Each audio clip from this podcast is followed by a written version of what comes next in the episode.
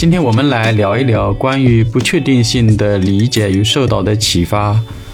嗯，无论是官方的新闻发言人，还是政府的官员，都会提到关于不确定性的表述或者用词吧。比方说，疫情导致的经济衰退的风险呢，还引发了这个裁员，导致失业率的上升。那么，虽然疫情现在已经是结束了，呃，那么基本上快接近尾声了嘛，就但是呢。抑郁症的、焦虑症的患者人数呢大幅增长，那么人们的这个安全感其实是在降低的。那么总之的话，这个疫情的话，其实是让人们加深了对于这个世事无常的理解呀。呃，生活充满了诸多的不确定性。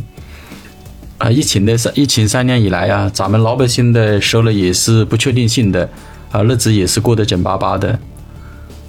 那么当下这个俄乌战争的话，已经快一年了。那么这场战争所引发的这个世界地缘政治的一个巨变，还有能源危机、粮食危机、单边主义等等，导致全球经济复苏增加了诸多的不确定性。当然，还有这个企业界的老板们啊，包括那些 CEO 啊、高层管理啊。啊，他们也经常会提到这个政策、政策以及经营环境的啊不确定性对企业经营的一个影响。呃，其实主要是表现为企业的这个盈利的能力在下降。那么，投资界的人士的话，也会经常提到啊，这个政策啊以及环境的一个不确定性对投资回报的一个影响。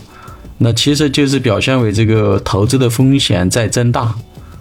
啊，或者他这个呃投资的这个肥这个收益啊，受到了很大的一个一个挑战，甚至会更加的这个周期会更长一些，就它的投资回报的周期会更长更漫长。啊，其实的话，不确定性它是一种常态的，就无论是疫情前还是疫情后，无论有没有发生俄乌战争，啊，不确定性就好比运动与静止的对比。啊，它都是相对的，相比较而言的。只不过疫情战争它强化了不确定性的存在与反馈。那么造成不确定性的主要原因又有哪一些呢？第一的话就是外部环境的不可抗力的一个情形，比方说台风啊、地震啊、疫情啊、战争啊等等。第二个方面的话，主要是通货膨胀，比方说。啊，经济衰退啊，能源危机啊，粮食危机啊，股票跌迷啊等等。第三的话就是市场供求结构的一个变化，啊，如供大于求啊，消费疲软啊等等。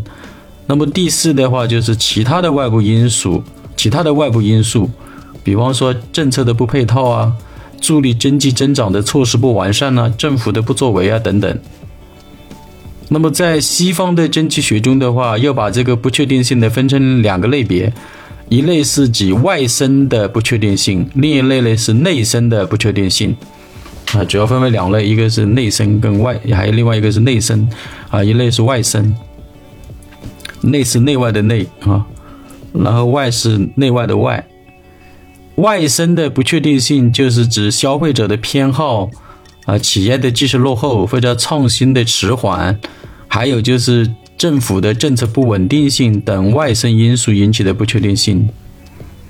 啊，当然也可能是这个，啊，技术进步的太快啊，包括颠覆了一些传统的一些做法啊，也会引发不确定性。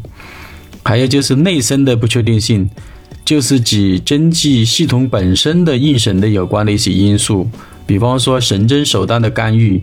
行政命令的颁布，以及市市场调节的控制等等。